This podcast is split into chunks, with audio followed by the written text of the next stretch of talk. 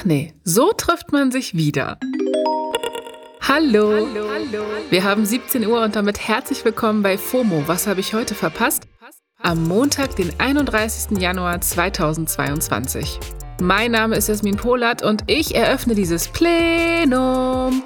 Heute geht es um neue Emojis für geschundene Seelen, schwere Vorwürfe gegen einen Fußballprofi und warum alte Handschuhe gerade auf TikTok viral gehen.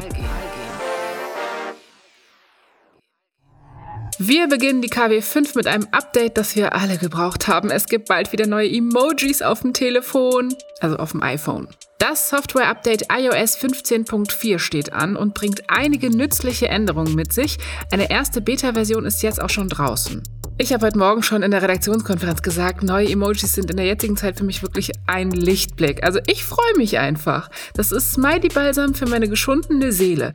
So weit ist es schon gekommen. Insgesamt 37 neue Emojis kommen dazu und Emojipedia, das ist das Online-Nachschlagewerk für Emojis, hat die mal auf Twitter geteilt. Meine Favoriten sind bisher das schmelzende Gesicht, Mood, die zwei Hände, die ein Herz formen und der schwangere Mann.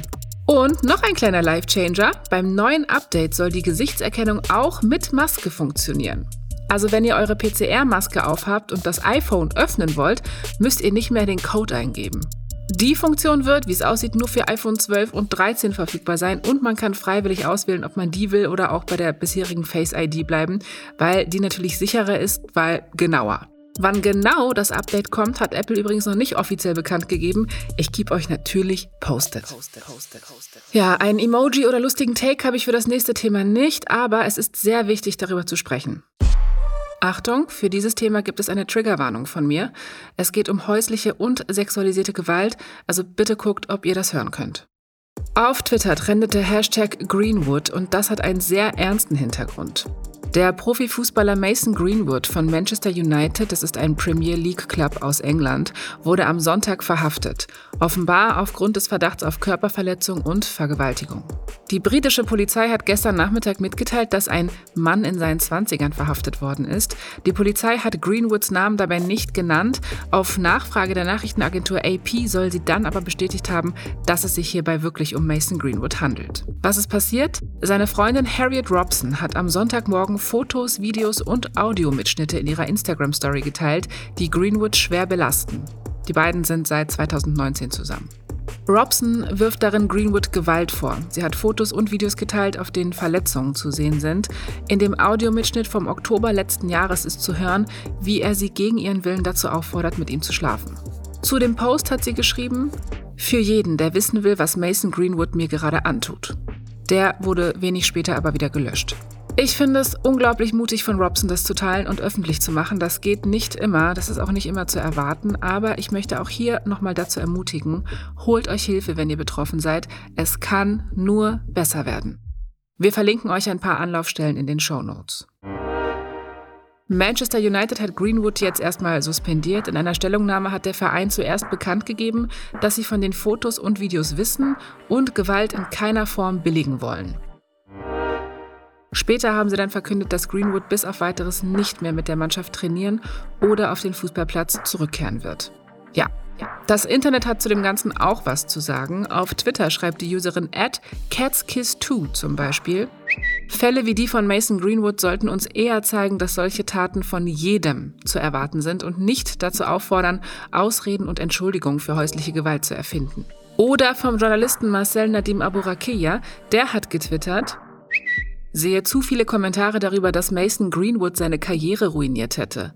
My friends, seine Karriere ist hier absolut nicht das wichtigste Anliegen. Ja. Robson selbst erfährt in den Kommentaren unter ihren bisherigen Posts auf Instagram viel Support und ich hoffe echt, dass das auch so bleibt und vor allem auch offline so ist. So, ganz anderes Thema. Denkt mal an ein Kleidungsstück, das schick, elegant und komplett altbacken ist das man im Alltag nie anziehen würde? Ja, denkt an Satin und Unhandlichkeit. Na? Okay, okay, ich sag's euch. Ich spreche von Opera Gloves, also von Opernhandschuhen. Die gehen bis über die Ellenbogen und sind nicht nur für die Oper, sondern generell für ja, abendliche Events. Deswegen nennen die sich auch Evening Gloves, also Abendhandschuhe. Falls ihr nicht wisst, was ich meine, ihr habt die bestimmt schon mal gesehen. Die komplette Hollywood-Szene in den 50ern, von Marilyn Monroe bis Audrey Hepburn, war irgendwann mal in diesen Handschuhen. Und jetzt sind die zurück und zwar auf TikTok. Ja, der Guardian schreibt, dass eine Studie herausgefunden hat, dass die Google-Suchanfragen für Opera Gloves in der zweiten Hälfte von 2021 um ganze 84 Prozent gestiegen sind. Nur weil auf TikTok drüber gesprochen wird. Tja, so ist das heutzutage in diesem Internet. Okay. Warum auf TikTok drüber gesprochen wird, braucht man sich bei der App eigentlich nicht fragen, weil Anlässe gibt es da ja so viele wie auf Twitter Takes.